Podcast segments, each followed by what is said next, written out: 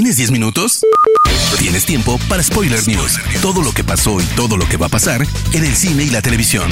Tu dosis semanal de noticias, rumores e información imperdible sobre la industria del entretenimiento. Spoiler News. Damas y caballeros, chicos y chicas, bienvenidos a las Spoiler News de It's Spoiler Time, las noticias más importantes de cine y series en Internet. Mi nombre es Andrés y comenzamos. News.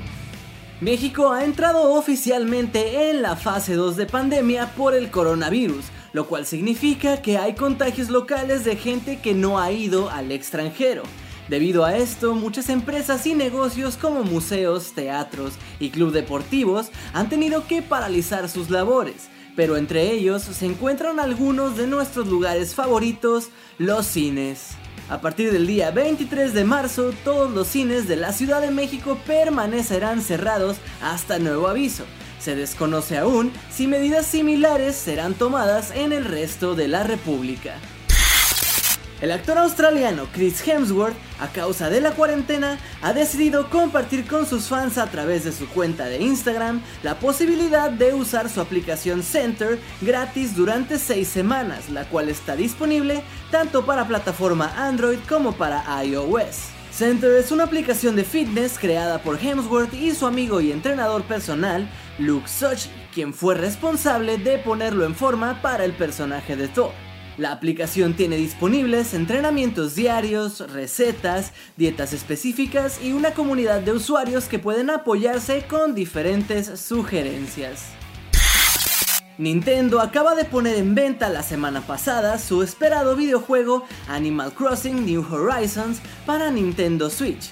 Y la ganadora del Oscar, Brie Larson, a quien también veremos en Capitana Marvel 2, ha asegurado ser gran fan del videojuego, pues lo sigue desde su entrega original en 2003 para GameCube. La actriz menciona que ha sido una de las cosas que comenzó a unirla bastante con su hermana. Ahora, al ser cuestionada acerca de una versión para la pantalla grande, aseguró que estaría totalmente dispuesta a protagonizar una adaptación cinematográfica de la franquicia, pues aseguró que es buen aporte para los corazones de todo el mundo. El Festival de Cannes 2020 queda pospuesto a causa de la pandemia provocada por el coronavirus. La organización del certamen más importante del circuito de festivales ha anunciado, mediante una nota de prensa, la suspensión de su edición número 73. Esto mientras estudian posibles nuevas fechas para su celebración. Se rumora que podrían estar considerando los finales del mes de junio como posible fecha, sin embargo aún no hay ninguna declaración oficial al respecto. Eisa González ha declarado lo difícil que fue integrarse a la franquicia de Rápido y Furioso a través de Hobson Show, donde interpreta a Madame M, una mujer especializada en la venta de armas. La actriz mexicana mencionó que estuvo a nada de no participar, pero que logró encontrar tiempo durante el rodaje de Bloodshot y Godzilla vs. Kong para ir a Londres a grabar tres días, pues asegura que todo el equipo quería verla, pues la idea original para Madame M es que siga presente en las diversas secuelas y spin-offs que la saga original ha ido generando. Bong Joon-ho haciendo un musical la mera mención de esto llama bastante la atención, pero para el director de Parasite siempre ha sido un sueño.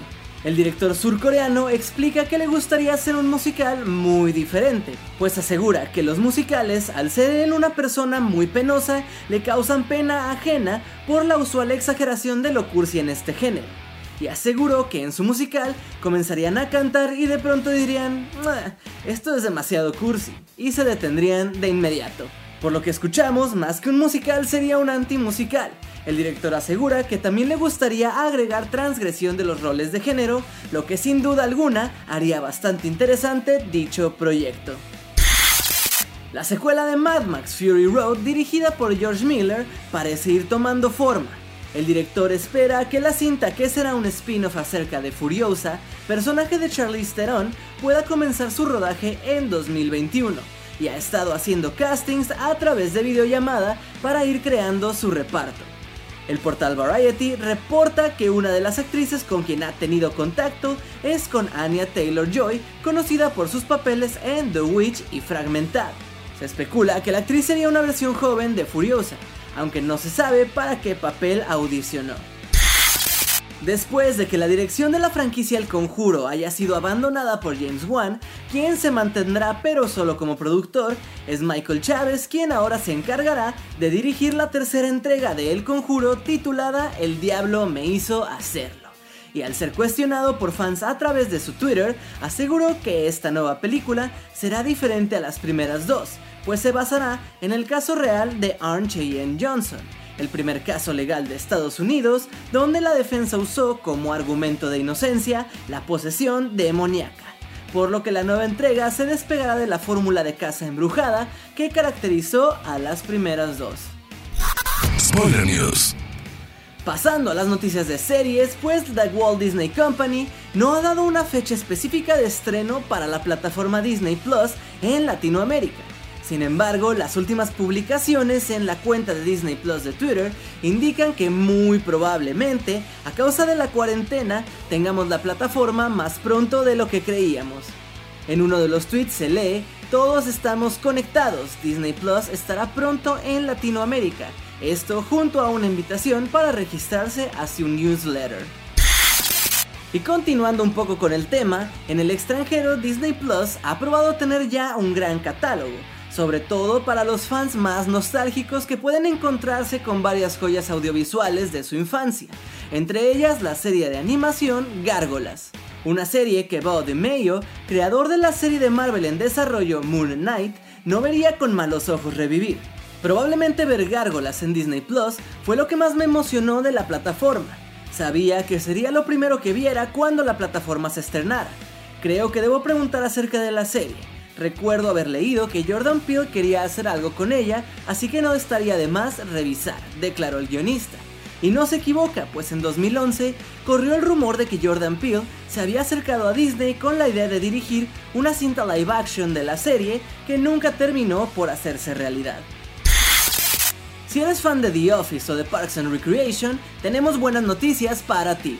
El creador de ambas series, Greg Daniels, ya tiene una nueva serie para Amazon Prime Video titulada Upload, de la cual ya puedes ver el trailer.